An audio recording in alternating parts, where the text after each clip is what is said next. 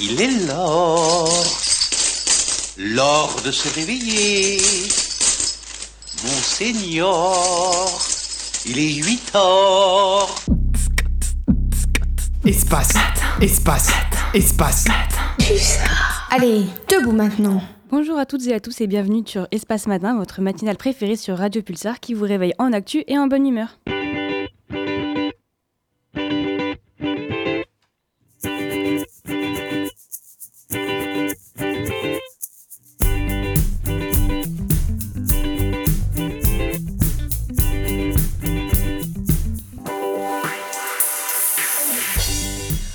Programme du jour, on commencera avec une page sport, enfin plutôt sur les personnalités du sport avec Antoine et Kylian, un peu d'écologie avec Paul, puis Léna nous parlera des incendies au Chili, et Capucine, même si elle n'est pas en studio, essaiera de répondre à la question peut-on encore parler de normal de saison? Enfin, on termine par un peu de culture avec Quentin qui revient sur la carrière de l'acteur Jacques Villeray, et après je vous emmène en voyage dans la plus belle ville du monde, j'ai nommé Venise. C'est sans oublier vos musiques, votre agenda, mais surtout le Flash Info présenté par Colin. Si ce message n'est pas diffusé au dernier journal. Si ce message, si ce message n'est pas diffusé au dernier journal. Bonjour Julie, bonjour à toutes et à tous. On commence à l'international en Ukraine. Roman Semetchenko, haut responsable des services de renseignement ukrainiens, est révoqué pour la mise sur écoute de journalistes de BIUS, un média d'investigation. La décision de ce renvoi a été prise par le chef du SBU et validée par Volodymyr Zelensky. En janvier, une, enquête avait été ouverte pour la mise sur écoute et la captation de vidéos illégales de journalistes du média BIUS, connu en Ukraine pour ses enquêtes anticorruption. Tout cela intervient alors que l'intensité des bombardements russes a augmenté de 24% pendant la semaine dernière, selon le ministre de l'Intérieur ukrainien Ior Klimenko. Euh, sur Telegram. Selon lui, le territoire de l'Ukraine a été touché à 1500 reprises au cours de la semaine et plus de 570 localités ont été visées. Ces frappes ont fait 12 morts et 60 blessés. En Catalogne, la sécheresse restreint les habitants sur leur consommation d'eau. Pour, faire face à cette sécheresse historique, les autorités catalanes ont décrété l'état d'urgence. Ce sont 6 millions d'habitants à qui il est demandé de ne pas consommer plus de 200 litres d'eau par jour et par personne. Pour la première fois, les hôtels et les campings très nombreux sur la Costa Brava ne peuvent même pas remplir leurs piscines. Le secteur industriel devra lui aussi réduire sa consommation de 25%, mais ce sont les agriculteurs qui sont les plus touchés. Un éleveur de moutons, par exemple, pourra continuer à les abreuver comme d'habitude, mais en réduisant de 50% la quantité qu'il leur donne. Cela fait monter une certaine tension dans le pays au vu des directives intenables pour certains en France maintenant avec la loi Egalim qui n'est pas entièrement respectée. Au terme des négociations commerciales entre les grands industriels et cinq distributeurs qui se sont achevées le 31 janvier, ce sont 1000 contrats signés parmi lesquels 124 ne respectent pas la loi, a affirmé Bruno Le Maire dans l'émission C'est à vous sur France 5. Le ministre précise avoir réagi rapidement et envoyé des injonctions à tous les industriels et tous les distributeurs dont les contrats ne sont pas conformes ils ont maintenant 15 jours pour se mettre en conformité sous peine d'amende allant jusqu'à 5 millions d'euros. Environ 3500 personnes sans domicile fixe ont été comptées lors de la nuit de la solidarité qui s'est tenue fin janvier à Paris en 2023. Le chiffre était de 3015 sans-abri. L'augmentation est donc de 477 personnes, soit 16%.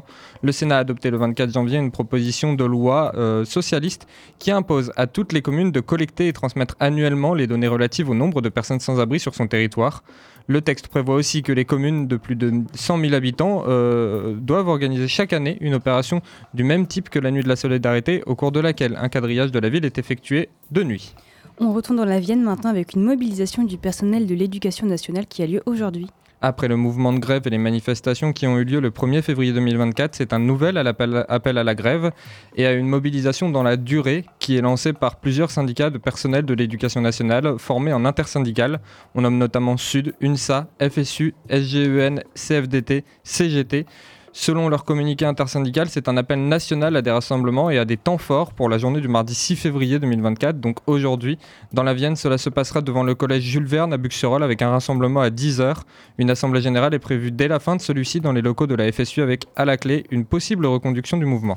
Et enfin, le budget de la mairie pour 2024 est dévoilé et les quartiers sont à l'honneur. Alors que le conseil municipal se tiendra dans une semaine, Léonore Monconduit a présenté le budget 2024 à la presse hier. Dans un contexte d'inflation et de montée de la précarité, La mer a décidé de faire monter ses investissements.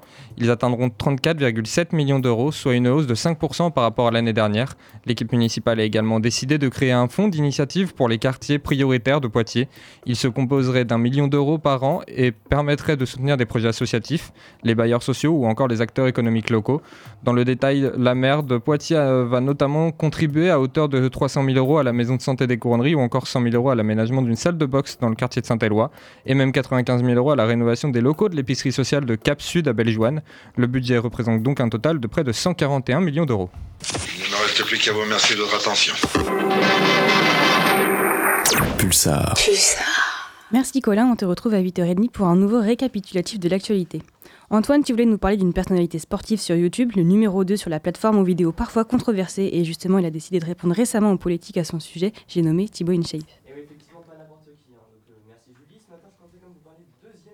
France maintenant depuis deux semaines.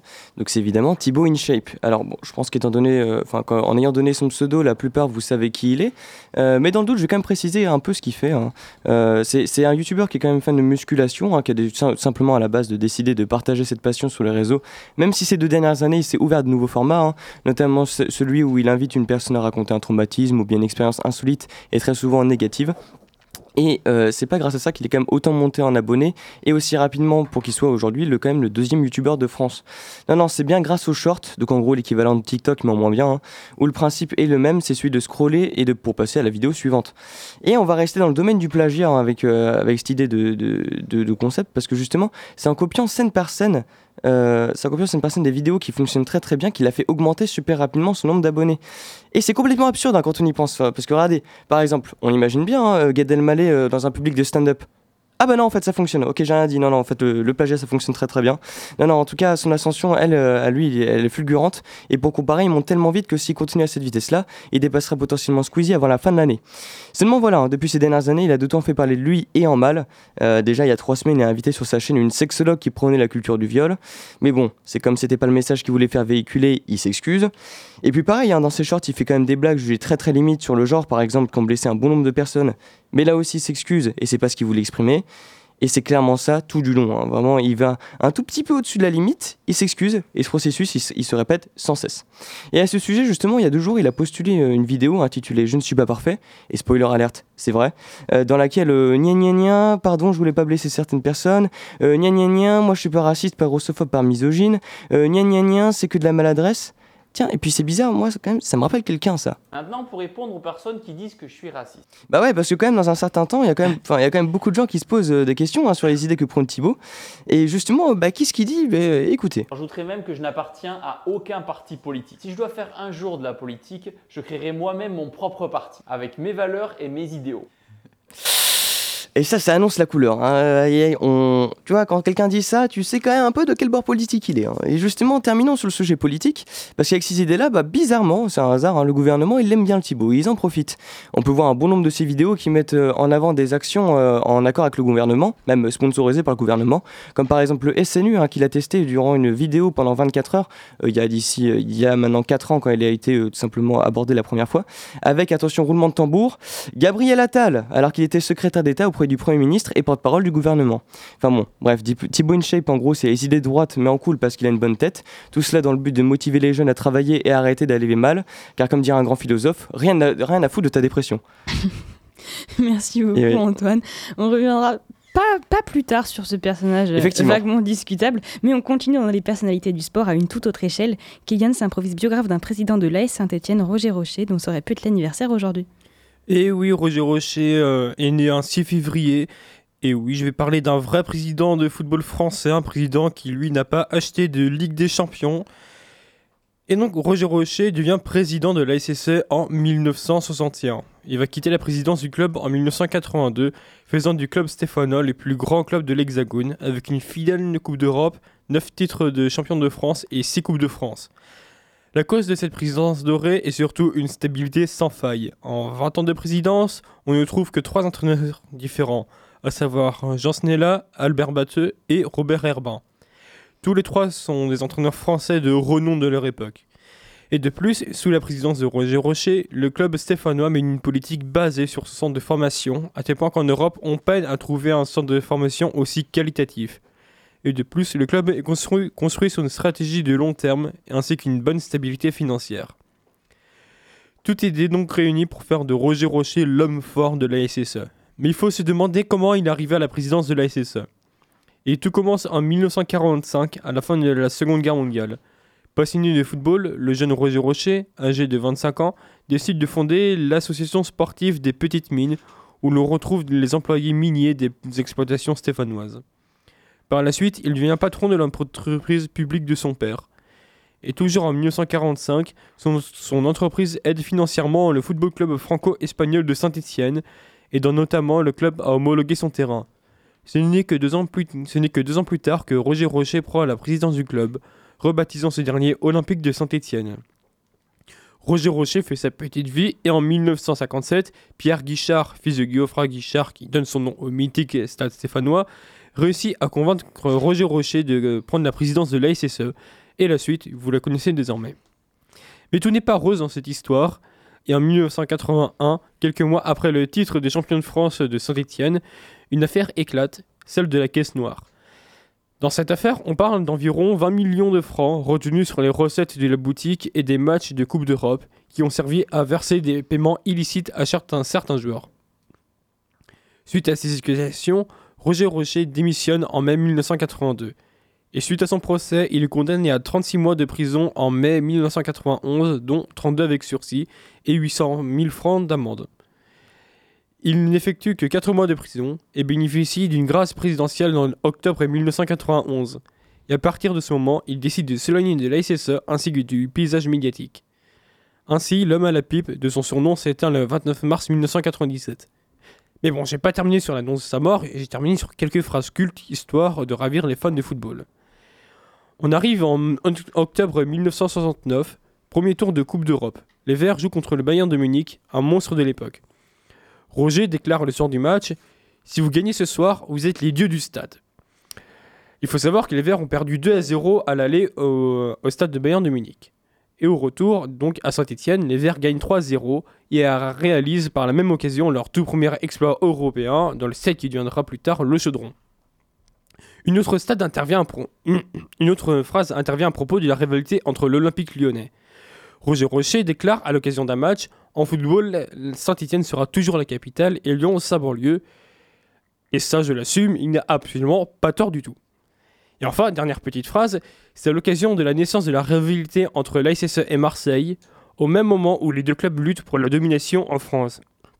Roger Rocher déclare alors Ça fait trois ans que vous me donnez rendez-vous et à chaque fois, je vous vois dans mon rétroviseur. Merci beaucoup Kylian. Et après autant de sport, place à la musique. Oscar and the Wall vient tout juste de sortir un single et il défie les normes de genres musicaux avec sa synth pop. Et on écoute justement son titre Angel Face.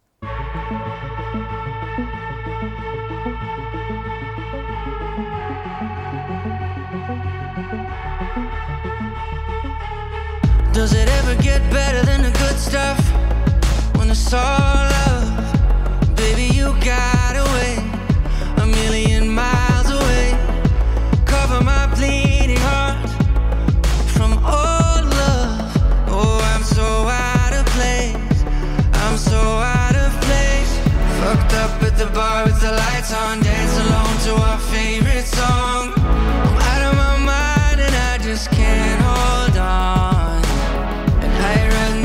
shots like a marathon. Fucked up mess, I'm stressed and it's all wrong. So you just left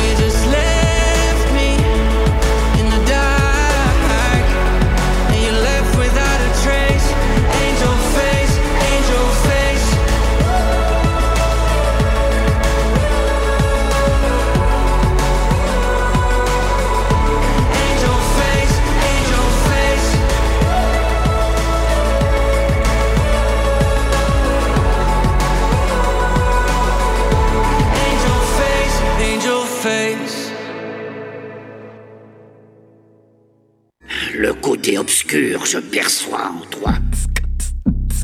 Espace, espace, espace. Allez, debout maintenant. À force d'écouter Espace Matin, vous savez que l'écologie nous tient beaucoup à cœur et Paul évoque justement cet engagement ou plutôt la dépolitisation de la lutte écologique. Le week-end dernier, avec Ecophilia, on était à Tours. Ecophilia, c'est une association écologiste étudiante basée à Poitiers, mais ne vous inquiétez pas, elle sera bientôt présentée sur Radio Pulsar. Donc on était à Tours dans le cadre du Focus AnimaFac. En gros, c'est une rencontre avec plein d'assauts étudiantes de l'Ouest pour échanger sur les modalités d'engagement, l'organisation et le fonctionnement des associations, notre rapport aux institutions, collectivités, etc. Et à un moment, on m'a posé la question, est-ce que tu considères ton engagement comme politique? Je vous avoue que cette question m'a un peu surpris. Je crois que je n'y avais jamais vraiment pensé. Est-ce que l'écologie est forcément politique? Et ça m'a fait ouvrir les yeux sur la dépolitisation de l'écologie. Donc pas de panique, je vais éclaircir ce que j'entends par dépolitisation, mais je pense qu'il me faudra deux, ma- deux mardi matin, donc retrouvez-moi mardi prochain pour la suite. Déjà, revenons aux bases, c'est-à-dire aux définitions. Le terme écologie apparaît pour la première fois sous la plume d'Ernest Haeckel, un biologiste allemand. Je ne veux pas vous barber avec de l'étymologie, mais écologie est composée de oikos, qui signifie en grec la maison, la terre, et de logos, la science, le discours, la raison. On peut donc comprendre l'écologie de deux manières, la science de la Terre ou l'obligation de traiter notre planète avec raison et sagesse. Et là déjà on constate que la deuxième définition est bien plus politique que la première. Ensuite passons à la politique. Qu'est-ce qui, est politique et qu'est-ce qui ne l'est pas? Pour y voir plus clair, je vous propose d'aller voir chez nos voisins les British. Ils distinguent policy et politics. Policy qui désigne une politique menée pour atteindre un objectif précis, une politique économique par exemple, alors que politics correspond à la compétition entre différents acteurs dans le cadre du jeu électoral ou de la discussion démocratique pour faire reconnaître leurs intérêts. Selon cette deuxième définition, la politique peut exister en dehors des institutions et les militants écologistes sont de fait des acteurs et des actrices de la vie politique. Mais donc, qu'est-ce que j'entends par dépolitisation? Vous allez le comprendre, mais avant tout, écoutons notre ministre de la Transition écologique, M. Christophe Béchu, quand il est interrogé sur l'inaction gouvernementale vis-à-vis de l'environnement. Il n'y a pas que le gouvernement qui doit faire quelque chose. Et même cette génération qui est angoissée par le climat. Elle a parfois aussi tendance à beaucoup acheter des vêtements sur des plateformes en ligne d'ultra fast fashion. Euh, Elle a parfois tendance à dénoncer des choses et ensuite dans son propre comportement de consommateur à pas toujours en tenir compte. Si on comprend bien Christophe Béchu, si le monde va mal, c'est à cause de cette fameuse Gen Z qui s'habille en fast fashion. Et cette responsabilisation excessive de l'individu, bah, elle dépolitise l'écologie. Je m'explique. Il affirme ainsi que la surconsommation de vêtements est la cause de la surproduction. Le consommateur agit mal consciemment, il est donc le seul responsable. Mais ce postulat est faux. C'est la surproduction qui crée des, conditions qui lui sont favorables dans le monde social. Par exemple, la publicité, le diktat de la mode jetable, les mécanismes psychologiques de séduction et de tentation sont délibérément mis en place par les grandes firmes pour créer une demande artificielle. Le consommateur n'arrive qu'en fin de chaîne, quand le vêtement est produit, le travailleur surexploité, le coton surtraité. Cette rhétorique politique permet de faire porter le poids de la transition sur le citoyen et de détourner l'attention de l'absence de politique d'ampleur de régulation des normes et des conditions de surproduction. Et c'est ce qu'on voit avec la taxe carbone et la régulation des voitures en ville, qui importunent les plus précaires qui habitent en dehors des villes ou loin de leur lieu de travail. Donc non, je ne crois pas dans la théorie du colibri, car considérer que chacun a sa part euh, face au réchauffement climatique nie les réalités du monde social. Tout le monde n'a pas les mêmes moyens économiques, sociaux et culturels pour s'adapter à demain. Tout le monde n'est pas dans le même état de vulnérabilité face à l'avenir. La théorie du colibri nie aussi les rapports de pouvoir et de domination qu'entretiennent les humains entre eux. La part de Patrick Pouyanné, directeur de Total, face au réchauffement climatique, est infiniment plus importante que votre part à vous, ou notre part à nous à l'antenne de Radio Pulsar. L'écologie est donc sociale, et cela la rend d'autant plus politique. Et la culpabilisation de l'individu n'est pas le seul mécanisme de dépolitisation de l'écologie, mais mon temps est écoulé et Julie me fait les gros yeux, donc je vous donne rendez-vous la semaine prochaine pour la suite de cette chronique. Merci Paul. Et oui, effectivement, on retrouvera la, deuxième partie la semaine prochaine. Et j'ai pas fait les gros yeux, tu mens. Mais justement, puisque on a encore parlé d'écologie, la planète brûle et parfois au sens littéral du terme. Des incendies sans précédent ont été déclarés au Chili et c'est Elena qui nous en parle. Bonjour Julie, bonjour à tous. La Terre brûle, et oui, premier degré, car la semaine dernière, de nombreux incendies ont ravagé l'Amérique du Sud, et particulièrement le Chili. À Valparaiso, au centre du Chili, des feux de forêt ont provoqué ce qui est dit comme la plus grande tragédie au Chili depuis le séisme et tsunami de 2010. La région touchée se situe à l'ouest de Santiago et est riche en entreprises viticoles, agricoles et encore forestières. En plus, à cette période de l'année, l'été austral, il y a un afflux important de touristes qui profitent des plages du Pacifique. Les stations balnéaires ont donc été plongées dans un nuage de cendres. 112 morts sont comptabilisés dimanche soir et hier soir ce chiffre a augmenté jusqu'à plus de 120 à mesure que les pompiers, militaires et volontaires ont défriché ce qu'il reste de la forêt. Ces personnes sont des hommes, des femmes, qui sont restés emprisonnés des flammes vendredi soir au commencement du feu. Les corps calcinés sont alors soit recouverts d'un drap blanc ou laissés à découvert, faute de moyens à court terme. Seulement 30, 32 d'entre eux ont réussi à être identifiés. Des quartiers d'habitation entiers dévastés, des voitures calcinées, près de 26 000 hectares réduits en cendres, le bilan est lourd. Les pompiers continuent de combattre une quarantaine de foyers actifs à l'heure actuelle. Gabriel Boric, le président chilien, a survolé le sinistre en hélicoptère samedi. Lui et son gouvernement a alors livré un premier bilan dimanche et a annoncé deux jours de deuil national hier et aujourd'hui. L'état d'exception est décrété depuis le début des feux. Le pape François a appelé dimanche à prier pour les morts et les blessés dans les incendies dévastateurs au Chili. Ces incendies sont notamment dus à la forte canicule qui sévit dans le pays cette année. Depuis mercredi, la température frôle les 40 degrés dans le centre du Chili et la capitale Santiago. Cette canicule résulte du phénomène climatique El Niño qui touche actuellement le cône sud de l'Amérique latine, en pleine période estivale. Cela provoque des incendies de forêt aggravés par le changement climatique, comme le soulignent les experts. La vague de chaleur menace alors dans les prochains jours l'Uruguay, le Paraguay et l'Argentine. Cette dernière qui a connu déjà la semaine dernière un incendie en Patagonie dans un site classé à l'UNESCO. Avec tout ce dérèglement climatique, il est difficile de parler encore de température normale de saison. Vous savez, c'est la phrase préférée des grands-parents ou des conversations non inspirées d'ascenseurs. Ah bah, il n'y a plus de saison. Mais ces gens-là n'ont pas l'exclusivité de la question et Capucine se la pose aussi. Bonjour à toutes et à tous, j'espère que vous allez bien. Aujourd'hui, j'ai décidé de vous parler des saisons, des températures, du réchauffement climatique. Je pense que vous l'avez remarqué, aujourd'hui, les saisons n'ont même plus de sens. Rien qu'au mois de janvier, à Poitiers, c'était un petit peu bancal au niveau des températures. Mi-janvier, je sortais en écharpe, bonnet, gants, je mourais de froid. Et la semaine dernière, j'étais devant la faculté de lettres et langues pour mes pauses déjeuner au soleil et sans manteau. Et c'est pareil dans le Grand Est, Hauts-de-France ou encore en Île-de-France. En ce début du mois de février, les températures maximales sont comprises entre 9 et 13 degrés au-dessus des normales de saison. Alors que le climat se réchauffe, cela a-t-il encore du sens de parler de ces normales face à des températures toujours plus extrêmes et des records toujours plus fréquents? Pour commencer, on peut se demander qu'est-ce qu'une normale de saison? Les normales de saison correspondent à la moyenne des températures quotidiennes enregistrées dans les stations météorologiques du territoire français. Produites depuis 1900, elles permettent de se rendre compte des conditions météo attendues dans les villes et les régions par rapport à ce qui a été observé les années précédentes. Ces normales sont calculées de manière rigoureuse et universelle, imposées par l'Organisation météorologique mondiale à ses pays membres.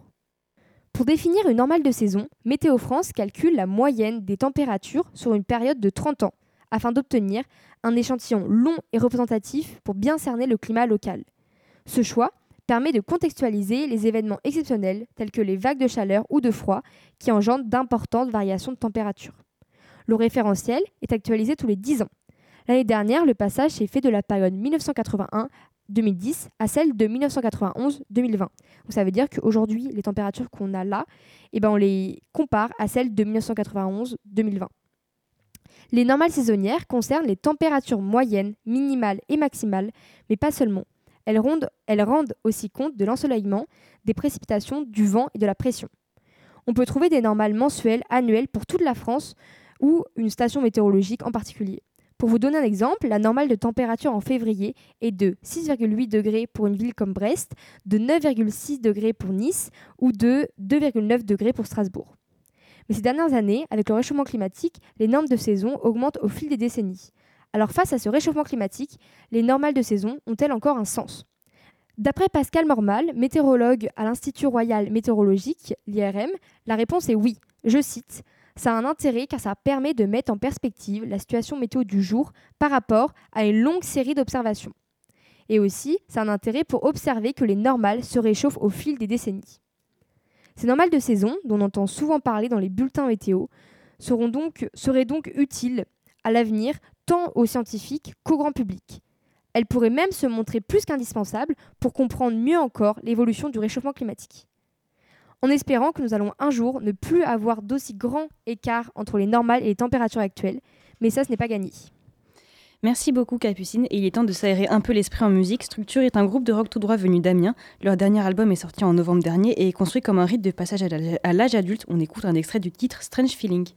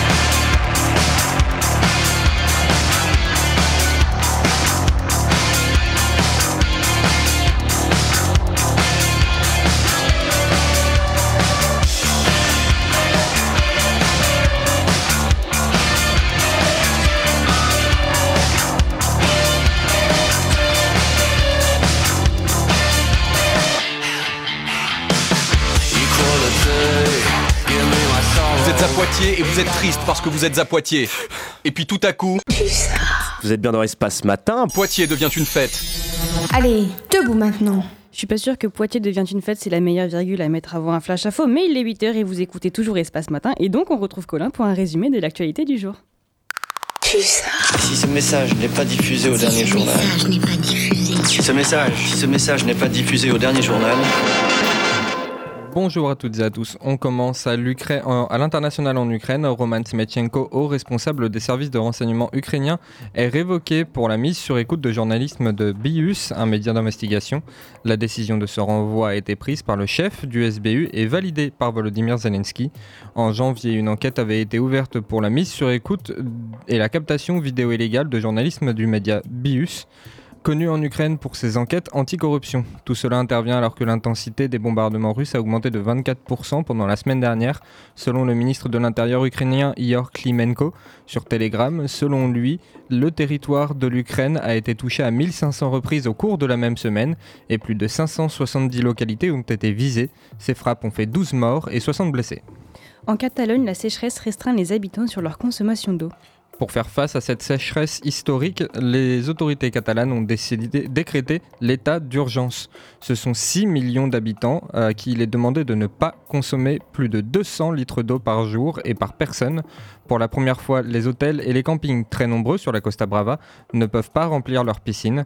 Le secteur industriel devra lui aussi réduire sa consommation de 25%, mais ce sont les agriculteurs qui sont les plus touchés. Un éleveur de moutons, par exemple, pourra continuer à les abreuver comme d'habitude, mais en réduisant de 50% la quantité d'eau qu'il leur donne. Cela fait monter une certaine tension dans le pays, au vu des directives intenables pour certains. On revient en France maintenant avec la loi Egalim qui n'est pas entièrement respectée. Au terme de négociations commerciales entre les grands industriels et cinq grands distributeurs qui se sont achevés le 31 janvier, ce sont 1000 contrats signés parmi lesquels 124 ne respectent pas la loi, a affirmé Bruno Le Maire dans l'émission C'est à vous sur France 5. Le ministre précise avoir réagi rapidement et envoyé des injonctions à tous les industriels et tous les distributeurs dont les contrats ne sont pas conformes. Ils ont maintenant 15 jours pour se mettre en conformité sous peine d'amende allant jusqu'à 5 millions d'euros. Environ 3500 personnes sans domicile fixe ont été comptées lors de la nuit de la solidarité qui s'est tenue fin janvier à Paris. En 2023, le chiffre était de 3015 sans-abri. L'augmentation est donc de 477 personnes, soit 16%. Le Sénat a adopté le 24 janvier une proposition de loi socialiste qui impose à toutes les communes de collecter et transmettre annuellement les données relatives au nombre de personnes sans-abri sur son territoire. Le texte prévoit aussi que les communes de plus de 100 000 habitants devront organiser chaque année une opération du même type que la Nuit de la Solidarité, au cours de laquelle un quadrillage de la ville est effectué de nuit. Dans la Vienne, maintenant, une mobilisation du personnel de l'éducation nationale aura lieu aujourd'hui. Et c'est après les mouvements de grève et manifestations qui ont lieu le 1er février 2024, une nouvelle un nouvel appel à la grève et à une mobilisation dans la durée qui est lancé par plusieurs syndicats des personnels de l'éducation nationale, formés pour l'occasion en intersyndical. On nomme notamment Sud, UNSA, FSU, SGEN, CFDT, CGT. Selon leur communiqué, l'intersyndical appelle appelle de façon nationale à des rassemblements et à des temps forts pour la journée du mardi 6 février 2024. Dans la Vienne, cela se passera devant le collège Jules Verne à Buxerolles avec un rassemblement à 10h. Une assemblée générale est prévue dès la fin de celui-ci dans les locaux de la FSU avec à la clé une possible reconduction de ce mouvement. Et enfin, le budget de la mairie de Poitiers pour 2024 est dévoilé et les quartiers sont à l'honneur. Et c'est alors que le conseil munici- municipal se tiendra dans une semaine que Léonore Monconduit a présenté le budget 2024 à la presse hier. Dans un contexte d'inflation et de montée de la précarité, la maire a décidé de faire monter ses investissements. Ils atteindront 34,7 millions d'euros, soit une hausse de 5% par rapport à l'année dernière.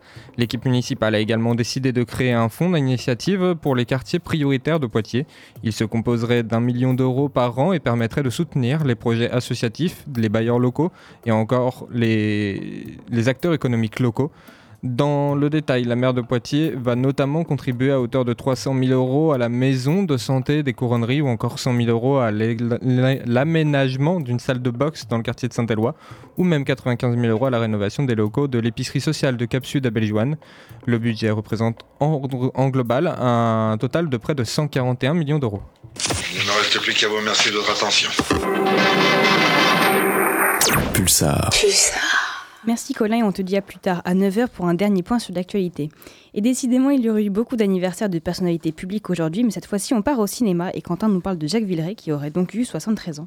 Oui, bonjour Julie. Mercredi dernier, je vous parlais du lien entre Jacques Brel et le cinéma, une chronique à retrouver dans le podcast de l'émission sur le site www.radio-pulsar.org, dans laquelle j'évoquais le personnage de François Pignon, écrit par Francis Weber. Aujourd'hui, je vais, rendre hommage à l'un des plus grands acteurs qui a interprété le rôle, un autre Jacques, Jacques Villeray. S'il aurait eu 73 ans aujourd'hui, l'acteur décédé à 53 ans a malgré tout une belle filmo- filmographie. Jacques Villeray est en réalité né Boufroura. D'un père algérien mais très jeune, il est adopté par le nouveau mari de sa mère. Il n'aura connaissance de cette histoire que vers ses 7 ans. Très jeune, il ambitionne de devenir acteur, bien que son enfance soit difficile. Il s'en donne les moyens et intègre le conservatoire de Tours avant de rejoindre Paris pour parfaire sa formation théâtrale. Après avoir fait une rencontre décisive, il obtient son premier rôle à une vingtaine d'années. Durant les années 70, il enchaîne les rôles avant de se révéler au grand public dans Robert et Robert, pour lequel il obtient un César en 1979 dans la catégorie du meilleur, meilleur acteur dans un second rôle. Ça y est, il se fait définitivement un nom dans la profession, il enchaîne les tournages avec Claude Lelouch ainsi que de grands acteurs. Il revivra un immense succès en 1981 avec un film mythique de Jean Giraud intitulé La soupe aux choux. Cette comédie française à l'humour pas toujours très intellectuel se concentrait sur trois protagonistes et acteurs avec Louis de Funès alias Le Glaude, Jean Carmet jouant Le Bombay et enfin Jacques Villeray renommé La Denrée. Un trio qui s'entend à merveille pour des hommes qui ont su profiter de la campagne française qu'ils connaissent très bien. À l'image de Jean Carmet, originaire de Bourgueil, Jacques Villeray est, natif d'Indre-et-Loire, et plus particulièrement des environs de Loches. Les deux hommes ont tourné six fois ensemble et ont beaucoup de second rôles. Ils, ont- ils font partie d'une catégorie d'acteurs qu'on ne, qu'on ne met pas assez en avant, alors que pour autant leur talent est incontestable. Jacques Villeray a une carrière assez courte mais riche, avec en 1983 la sortie d'Edith et Marcel, le biopic d'Edith Piaf, circulé Il a rien à voir avec Jacques, Jeanne Birkin et Michel Blanc, Garçon avec Yves Montand et surtout Papy fait de la résistance. Dans Papy fait de la résistance, il réinterprétait Je n'ai pas changé de Julio Iglesias en tant que gradé allemand pour Jacqueline Maillan, accompagnée de la troupe du Splendide. En 1986, il joue avec Gérard Lanvin dans Les Frères Pétard. Mais le véritable et immense succès de Jacques Villeray est dans Le Dîner de con pour son tandem inoubliable avec Thierry Lhermitte. Ce fut l'un de ses derniers films pour lequel il a obtenu le César du meilleur acteur en 1999. Une première pour la comédie depuis Michel Serrault dans La Cage aux Folles. Dans sa carrière, Jacques Villeray a tourné près de 80 films en 32 ans de carrière et donc remporté le César du meilleur acteur pour Le Dîner de con en 1999 et le César du meilleur acteur dans un second rôle pour Robert et Robert. Enfin, la consécration pour Jacques Villeray a, pu être d'avoir son rôle dans Les Acteurs de Blier sorti en 2000. Mais après ça, il n'y a malheureusement eu que très peu de films avec son décès à 53 ans. Bien qu'il ne soit plus vivant pour fêter aujourd'hui ses 73 ans, il reste gravé dans les mémoires françaises, souvent l'interprète de personnages légers, gentils et attachants. Vous savez ce qu'il vous reste à faire, vous installer et profiter en découvrant ou redécouvrant Jacques Villeray. Merci Quentin pour cette rétrospective cinéma. Il est le temps de réécouter encore de la musique. Prolétaire est un beatmaker qui travaille autour des influences jazz et funk. Il a par exemple remixé Starry Night dans une esthétique plus électro-swing et c'est ce qu'on écoute maintenant.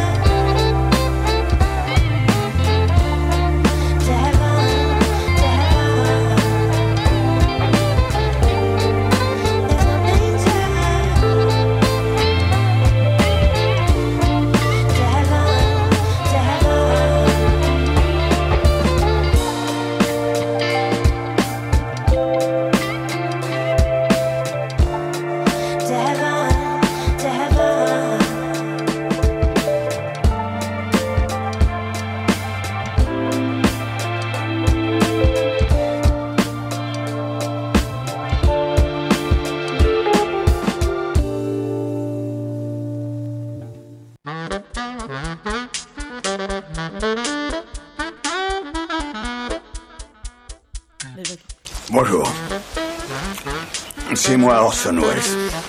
Ceci est... Espace matin. Que vous voyez derrière là, pas mal, non? C'est... Allez, debout maintenant. C'est maintenant mon tour de vous emmener en voyage en bateau ou en train, c'est comme vous préférez, mais surtout pas en avion, ça pollue déjà, c'est comme ça. Dunque, ciao a tutti e benvenuti al Carnevale di Venezia. Le carnaval de Venise, avec ses grandes robes, ses costumes sortis d'un autre temps et surtout ses masques, est aujourd'hui un événement emblématique et pour lequel les touristes viennent du monde entier. Ça dure une dizaine de jours de fête juste avant le carême et cette année il dure du 3 au 13 février. Petit point historique parce que vous n'allez pas y échapper. On a des traces du carnaval dès le Xe siècle, mais comme toute tradition médiévale, c'est compliqué de savoir de quand il date précisément. Le premier doge de Venise, dans l'ordre d'importance dans l'histoire en vrai c'est le 32e, en parle dans un édit de 1094. À l'origine, c'est un festival plutôt populaire, mais petit à petit, la noblesse organise les spectacles, même si elle y convie le peuple. Les masques si célèbres aujourd'hui sont apparus au XIIIe siècle et permettent l'abolition des contraintes sociales car tout, tout le monde est anonyme. Les pauvres deviennent nobles, les nobles deviennent pauvres, on fait semblant de ne pas reconnaître ses amis parce qu'on a la flemme de les saluer et surtout on transgresse les interdits puisque de toute façon on n'est pas reconnaissable donc qui peut nous condamner? Au XVIe et au XVIIe siècle, le carnaval se popularise dans toute l'Europe. C'était un moyen de s'afficher comme puissance culturelle, mais surtout de cacher le déclin économique et politique de la Sérénissima. Toute cette subversion a fait peur à bien du monde, par exemple Napoléon Bonaparte, qui n'est pas encore empereur à ce moment, quand il débarque avec les troupes du Directoire en 1797. Est-ce que vous imaginez des révolutionnaires cachés sous des masques? Mais quelle horreur Alors le carnaval est interdit et les Autrichiens du 19e siècle essayent en vain d'en recréer un, mais euh, évidemment sans grand, sans grand grand succès, les Autrichiens sont pas si forts que ça en costume et en masque. Il faut attendre les années 1970 pour que le carnaval tel qu'on se le représente réapparaisse. Les masques et les traditions populaires reviennent, surtout grâce à des associations de citoyens, à l'opéra de la Fenice, à la Biennale de Venise et à la municipalité. Depuis sa réintroduction officielle dans les années 80, c'est un événement mondial. Et alors que les traditions ont un peu changé, on évite les spectacles avec les animaux par exemple. Mais certains spectacles perdurent en plus du défilé inaugural des plus beaux costumes. Cette année, le thème c'est d'ailleurs l'incroyable voyage de Marco Polo à l'occasion des 700 ans de la mort du navigateur. Le carnaval commence toujours avec le vol de l'ange qui existe depuis le XVIe siècle, où une jeune fille choisie lors de la fête des maris l'année précédente se jette du haut du campanile pour atterrir sur la place. Pas d'inquiétude, elle est retenue par une tyrolienne parce que ça fait un peu plus d'une vingtaine de mètres. La fête des maris, puisqu'on vient d'en parler, est un défilé de douze vénitiennes et on choisit la plus belle à la fin, qui s'appelle donc la marée de l'année. Tous les ans, il y a aussi une reconstitution historique du mariage avec la mer. À l'origine, c'est le Doge de Venise, donc le dirigeant de la République, qui jette un anneau d'or à la mer pour l'épouser. L'UNESCO parle de rite fondamental pour l'ancienne République de Venise. Évidemment, un tel événement est super important pour le tourisme de la ville et même de la région. En 2023, on compte environ 150 000 touristes, alors que les Vénitiens sont seulement 50 000 sur l'île elle-même. Et globalement, ils fuient l'île pendant ces 10 jours de carnaval, un peu comme ce que les Parisiens vont faire pendant les Jeux Olympiques. Petra Reski, journaliste allemande qui vit sur la lagune depuis plus de 30 ans, parle même d'une ville en état de siège, et pourtant le tourisme représente une très grande partie de l'économie vénitienne, 1,5 milliard d'euros par an, avec plus de 21 millions de tourisme en tout sur l'année. Pourtant, les habitants se plaignent de ce tourisme de masse qui rend la ville invivable tant en hiver avec le carnaval qu'en été, notamment à cause des difficultés à se loger et la hausse des prix. Bref, le carnaval de Venise, c'est certainement incroyable à vivre et très beau à regarder, mais personnellement, je vais me contenter de photos et de vidéos. Buon viaggio, mais à distance. Et plutôt, maintenant, on retourne à Poitiers pour remplir vos journées et les alentours. Au lieu de rêver d'aller à Venise, écoutez plutôt l'agenda qui est présenté par Quentin. Dans l'agenda de ce mardi 6 février, depuis 8h30, un digital expresso sur les tendances RH a lieu à Cobalt, à Poitiers, sur l'innovation au service de l'attractivité, l'engagement et la fidélisation des salariés. Des tendances essentielles à mettre en place pour engager, attirer et fidéliser les meilleurs talents, car la société et les salariés évoluent. Depuis hier, le TAP accueille Thiago Rodriguez, figure importante du théâtre et directeur du Festival d'Avignon avec la pièce Cœur des Amants. Il reste deux représentations aujourd'hui, alors ne le ratez pas, c'est à 19h et à 21h au TAP. Au musée Sainte-Croix, une visite flash du mardi est proposée avec la, présentation du vase reliquaire de Saint-Savin, un objet unique, vestige du XIe siècle, qui illustre le savoir-faire des maîtres verriers de l'époque romane. Pour ce moment d'histoire et d'art, c'est à 12h30 au musée Sainte-Croix. À 18h, la médiathèque François Mitterrand propose un speed booking. Il s'agit d'une animation de 5 minutes pour échanger sur les dernières lectures et repartir avec des idées nouvelles, des idées nouvelles de lecture. N'hésitez pas pour enrichir vos lectures. À 20h30, l'espace Mendes France organise une conférence sur Imager les mondes virtuels avec la quête du, photoréalisme. Cette conférence sera présentée par Michael Ribardière, maître de conférence à l'Université de Poitiers. Et il n'y a pas qu'à Poitiers qu'on peut sortir et avoir des activités. Pour émoustiller vos oreilles, la, la salle de la Une à Saint-Benoît vous fait voyager en musique avec Cap au Nord, un concert par l'orchestre de l'université.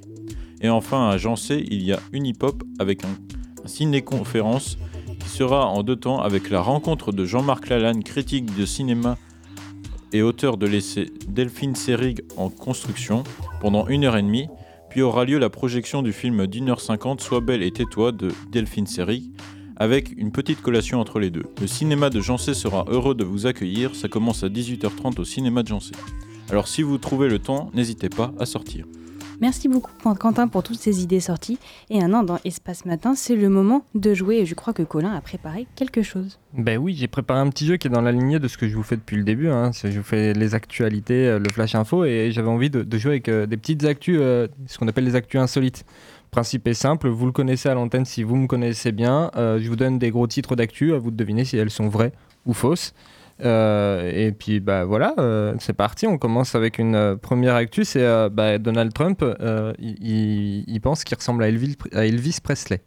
Je suis sûr, il y croit vraiment en plus. Pour vous, est-ce que c'est vrai ou est-ce que c'est faux? Donald Trump pense ressembler à Elvis Presley.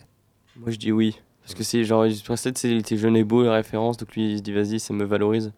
Donc, euh, ouais, je dis vrai. Venant de Donald Trump, il n'y a rien d'étonnant. Ouais. Donald- Donald Trump. Donc j'ai j'ai une bonne majorité de, de vrais là? Même autour de la table Ouais. Bah, c'est vrai en fait sur son compte euh, sur son réseau social il a posté une photo euh, de lui et une photo d'Elvis Presley en citant le fait que euh, bah, la ressemblance est frappante et c'est c'est vrai qu'il ressemble à Elvis Presley enfin tout le monde le voit il est lui aussi je- je- Ouais, donc Tout la prochaine la version euh, si je vous dis qu'un homme a tenté de voler un avion de ligne, mais en fait il s'est fait arrêter parce qu'il s'est endormi sur, le, sur un siège en business class en voulant l'essayer. Oh, la masterclass, oh, ce serait trop bien. Ouais, l'anecdote est folle. Genre. Il y a moyen, non? Moi, j'ai envie d'y croire, donc je vais dire vrai. Ouais, je pense que c'est vrai, parce qu'il y a plein de détails. Ou alors, Moi, je pense que c'est faux. Oh, Je pense que c'est faux. Kylian il essaye Ouais. de rentrer dans, Il ma, dans ma tête et tout. ouais. ou alors il Ouais, s'est pas endormi, il a fait autre chose. Et du coup, tu as inventé le fait qu'il se soit endormi. Il s'est endormi, mais ce aux un- toilettes. Ce serait genre un semi-mensonge. Oh. Genre, il s'est endormi, mais c'est aux toilettes. Est-ce que je serais aussi vi- vicieux que ça de faire des semi-mensonges? J'espère pas. Oui, Pourquoi pas? Oui, ce que tu fais de base dans ces jeux. non. Non. Alors, du coup, euh, bah, c'est faux. Ah, je l'ai complètement inventé, mais c'est en fait en partie inspiré d'une histoire vraie. C'est quelqu'un, euh, j'ai lu un article il y a quelques temps. Euh, Il y a quelqu'un qui s'est endormi en essayant d'aller voler quelque chose chez quelqu'un. Et en fait, il a découvert qu'il était narcoleptique à ce moment-là. Et euh, bah, du coup, il s'est euh, typiquement endormi en essayant de commettre son vol et euh, très facilement appréhendé par les propriétaires. Voilà, c'est, je pense, le pire moment pour découvrir que tu es narcoleptique, c'est ce moment-là. Euh, si je vous dis euh, que bah, en fait euh, il y a des, des gens ils conduisaient leur Tesla puis euh, bah, ils, ont, ont sauté dans le fjord sans faire exprès dans le fleuve le fjord avec leur Tesla et elle y allait et du coup bah, pour être sauvés ils ont été sauvés par un sauna flottant. Hein? Ouais il y avait un sauna qui Euh, flottait Le bug, le quoi il y avait un sauna qui flottait et en fait leur Tesla elle a plongé dans le fjord et euh, bah, le sauna qui flottait est, euh, est passé par là et puis bah, ils sont montés dedans puis voilà Normalement, c'est pas deux mots qui vont ensemble comme sauna et, et volant. genre. C'est totalement faux, je pense. puis t'as sauna et Tesla aussi qui vont pas ensemble C'est vrai. Mais je sais pas. c'est vrai mais je sais pas c'est vrai mais mais je dis quand même vrai parce que vas-y, on, on sait jamais. Mais de toute façon, moi, dès que je dis un truc, de toute façon, c'est toujours l'inverse. Donc, euh, bah, je dis vrai. hein. on va tenter, tant studio, vous en pensez quoi? C'est peut-être quand même vrai parce que ça paraît alambiqué, mais Bah, j'ai envie de dire faux. T'as envie Ouais, de dire faux. Ouais, 100% faux. Un 100% faux. Ouais, je sais pas, moi j'en doute quand même. T'as un doute? Eh ben, Figurez-vous que c'est un spectaculaire accident qui a eu lieu à Oslo, en Norvège. En fait, euh, bah, c'était la semaine dernière. C'est c'est la semaine dernière. Il y a la voiture, elle a plongé dans le fjord avec deux occupants à bord. Et en fait, euh, ils ont été repêchés euh, par un sauna flottant. Et en fait, euh, c'est que bah, il y, a, des endroits où on a euh, des bateaux euh, à pédales, où on est six à pédaler pour faire avancer le, bateau, etc. Bah, en Norvège, ils ont eu l'idée de faire des saunas qui flottent sur l'eau. C'est très touristique, voilà, c'est très écologique aussi de mettre un truc très chaud dans de l'eau comme ça, mais c'est une vraie actu. Si je vous dis qu'il y, a- six mois de ça, il y a huit mois de ça, pardon, il y, a, un pigeon qui s'est fait arrêter en Inde. Et euh, bah, en fait, euh, là, il vient de se faire relâcher. Il a eu 9 mois de 8-9 mois de détention. Et il s'est fait relâcher parce qu'il a été blanchi. Mais en fait, on l'accusait d'espionnage, puis finalement, c'est faux. il s'est fait pigeonner. Oh, bien joué Ça me dit quelque chose cette histoire, du coup je ne vais pas répondre. te dit quelque chose. Bah, Ah. C'est que c'est Après, vrai. j'ai dû- j'ai dû la voir. Oh, le vidéo. Je crois que c'est vrai, mais du coup, je vais pas répondre. Est-ce que c'est Est-ce en... que est-ce que c'est complètement vrai? Est-ce que je l'aurais modifié? Est-ce que ah ah vous dites que j'en suis capable, donc allez-y, analysez le fait que j'en suis capable ou pas. Non, mais est-ce est-ce qu'en Inde, ils ont des lois aussi, euh, aussi impressionnantes que ça? Ou ça serait pas un pays un peu plus à l'est de l'Asie? Ah. Bah, je sais, je qu'avec les animaux, quand même, ils ont Ouais, y a des croyances. euh, Il y a des croyances et tout. euh, en vrai, il y a moyen, je pense. Après, je pense c'est que c'est vrai aussi. Donc il y a une majorité de vrais. c'est pas mal autour des vaches, donc euh, Oui, bah oui, la, la vache en Inde est un animal sacré. c'est peut-être quand même vrai. Ce serait vrai. Et ben en fait, c'est complètement vrai. Et euh, pour la petite anecdote sur ce pigeon, il a été euh, capturé parce qu'il tenait un bout de papier entre ses, ses serres, ses griffes. Euh, il tenait un bout de papier avec quelque chose de marqué en chinois. Et du coup, bah, l'Inde ne plaisante pas du tout avec ça. Et euh, ils ont dit, bah, on va l'arrêter parce que si ça se trouve, c'est de l'espionnage où il est en train de transmettre un message codé à des équipes qui, euh, vont commettre quelque chose dans le pays. Et du coup, ils l'ont arrêté il y a 8 mois et ils viennent de le libérer parce qu'ils se sont rendus compte qu'en fait, le message ne voulait juste rien dire, que c'était sûrement un bout de papier qu'il avait ramassé par terre. Euh, c'était une bribe de conversation, etc. Et il vient d'être libéré, le pigeon, après avoir quand même passé 8 mois dans une clinique pour animaux. C'est, c'est- voilà, c'est en, en Inde, on fait ce qu'on peut. hein. Euh, si je vous dis que, euh, euh, pardon, si, si je vous dis euh, que euh, en France, on a trouvé dans un étang. Voilà. une- ça, commence ça commence Ouais, ça commence pas mal. très bien. quoi. On a trouvé dans un étang un char d'assaut de la Seconde Guerre mondiale. Ouah. En vidant l'étang là. Genre dans un étang euh, random. euh, Ouais, dans un étang random. On l'avait pas vidé parce qu'en fait, on, s'en servait de réserve d'eau. Et puis là, on vient de le vider pour faire des opérations de maintenance sur la ré- réserve en, en question. Et puis dedans, il y avait un char d'assaut. On Putain, mais l'avait niveau pas vu avant. improvisation, t'es chaud pour Ouais, les raconter ouais, des vraiment. histoires là. euh. Ouais, je pense que Si c'est c'est faux, t'es vraiment très chaud. Ouais, je pense que c'est Bah, à, la fois, ça, à la fois, ça paraît simple, donc euh, réaliste, mais d'un autre côté, euh, c'est plus facile à imaginer. En vrai, je suis sûr que ça a dû arriver, non? Même si c'est faux. Ouais, Ouais. mais il, il, il saurait trouver le char d'assaut un peu avant. Quoi. Ouais, bah, Bah, je- tu sais, ça- trouvent toujours des. Ouais, mais tu Ouais, mais c'est des obus, c'est pas un char, ouais. tu vois. bah, un char quand même. Oui, puis ça dépend, la formation elle a peut-être 30 ans. Mais ça, sera c'était Charles pas un char en entier, alors c'était juste le dessus. Ou je sais pas quoi. La un char Leclerc. Je parle pas d'Edouard, mais. Ah, bien sûr. On l'embrasse, il passe par là, mais bon, c'est une parenthèse. Bonjour, monsieur. Mais quoi qu'il en soit, ouais, vas-y, moi je vois. je vois tout le Donne monde, des produits que- EcoPlus, vas-y, s'il te plaît. Mais putain, mais. Non, moi je dis. Vas-y, je dis. Moi je dis faux. Moi, je dis vrai. Toi, tu dis faux. Je dis faux. Ouais, Il y en a qui aussi. disent faux. Dès que je suis à contre-courant, ça sent pas bon, mais vas-y. Je dis vrai. Kylian, il dit vrai. On a, on a plusieurs vrais quand même. hein. Mais en fait, c'est complètement faux, oui. Je l'ai complètement inventé. Mais oui, c'est complètement inspiré du fait. C'est complètement inspiré euh, pour le cheminement de ma pensée. C'est complètement inspiré du fait qu'on trouve encore euh, plein de choses dans, dans, dans, dans nos terres, etc. On trouve des casques, euh, des casques, des armes, on trouve des médailles, on trouve plein de choses, même des obus. Et euh, il y, a, y a quelques temps, j'avais fait une actu insolite avec une dame qui avait ramené, euh, elle avait trouvé en fait euh, dans son jardin une grenade qui n'avait pas explosé mais qui était armée, prête à exploser, etc. Et pendant des années et des années, son mari qui l'a trouvée, ils l'ont laissé sous leur lit. Et d'un seul coup, ils se sont dit, bah tiens, et si on allait l'amener à la gendarmerie? Sauf qu'arriver à la gendarmerie, ça leur a pas plu. Et, euh, et- et voilà, c'était euh, c'était ma toute dernière actu. Je- je veux- voilà, J'avais envie de jouer avec vous, j'avais envie de jouer avec les actus insolites et de, de vous faire croire que je suis, que je suis inventif. C'est ça, faire le flash info, ça, t'a pas, ça te suffit pas visiblement. Faut Non, encore euh, que tu ma travailles dose de l'actualité, mais y compris les fausses. Mais avant ça, et avant de terminer Espace Matin, euh, on vous passe une dernière musique, c'est CIR, Eyes on You.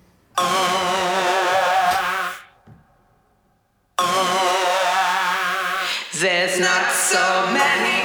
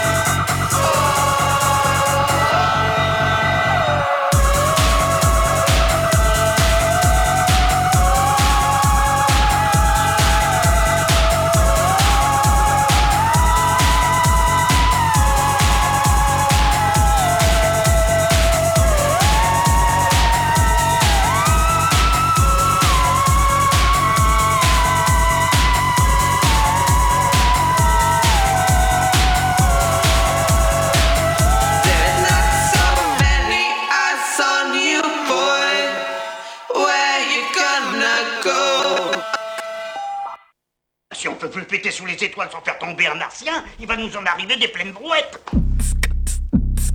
Espace, espace, espace. Allez, debout maintenant. C'était pas forcément prévu que ça soit si énergique, mais j'espère que vous êtes bien réveillés et désolé pour ceux qu'on a réveillés un tout petit peu en sursaut. Il est 9h et vous êtes de retour dans l'espace matin sur Radio Pulsar. On termine cette émission avec le dernier flash info de Colin. Si ce message n'est pas diffusé au dernier journal. Si ce message, ce message n'est pas diffusé au dernier journal. Bonjour à toutes et à tous. On commence à l'international en Ukraine. Roman Semetchenko, haut responsable des services de renseignement ukrainiens, est révoqué pour la mise sur écoute du journal de Bius, des journalistes de Bius, un média d'investigation.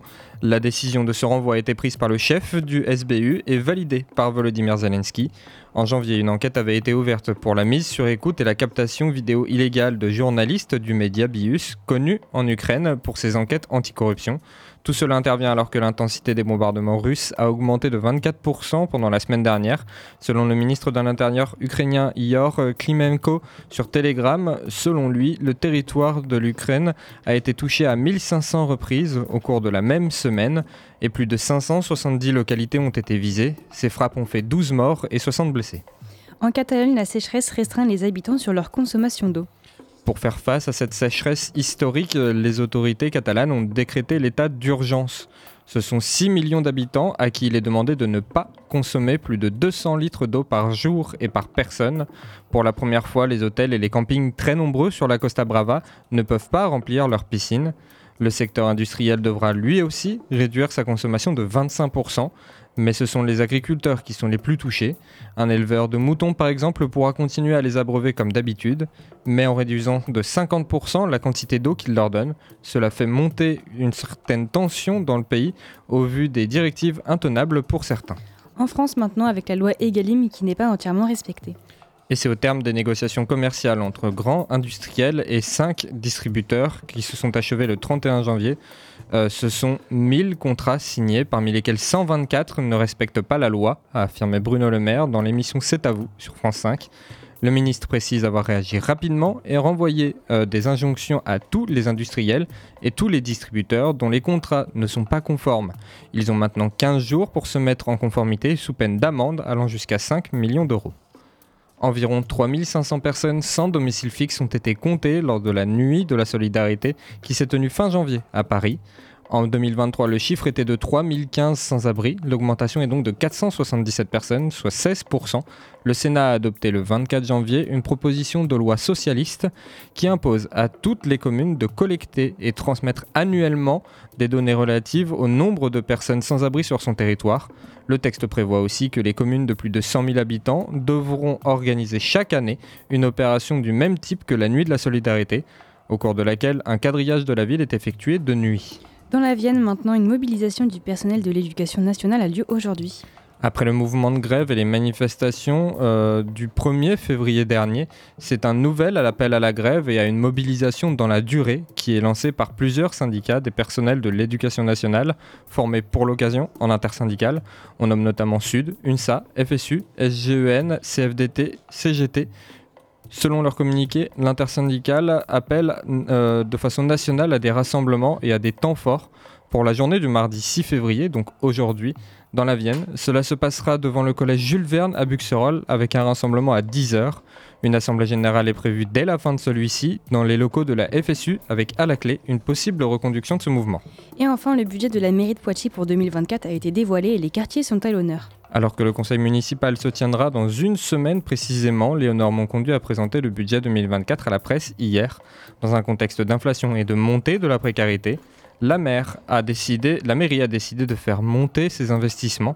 Ils attendront 34,7 millions d'euros, soit une hausse de 5% par rapport à l'année dernière. L'équipe municipale a également décidé de créer un fonds d'initiative pour les quartiers prioritaires de Poitiers. Il se composerait d'un million d'euros par an et, permettrait euh, de soutenir les projets associatifs, les bailleurs sociaux et les acteurs économiques locaux. Dans le détail, la mairie de Poitiers va notamment contribuer à la hauteur de 300 000 euros à la maison de santé des couronneries ou encore 100 000 euros à l'aménagement d'une salle de boxe dans le quartier Saint-Éloi et même 95 000 euros à la rénovation des locaux de l'épicerie sociale de Cap Sud à Bellejoine. Le budget représente donc un total de près de 141 millions d'euros. Il ne me reste plus qu'à vous remercier de votre attention. Pulsar. Merci à toutes et à tous d'avoir suivi cette émission. Merci aussi à toutes celles et ceux qui sont en studio, Kylian, Paul, Elena, Quentin, Capucine et Colin, sans oublier Antoine qui s'occupait aussi de la technique et c'était Julie à l'animation. Ce midi, retrouvez vos émissions habituelles, des hauts et des bas, puis séquence midi à midi et demi, votre moment de l'actualité locale. Il ne reste plus qu'à vous souhaiter une bonne journée et à demain. Bisous. Je sais pas vous, mais j'ai une patate, moi, ce matin. Ouais, c'est pas faux. Espace. Espace. Espace. Allez, debout maintenant.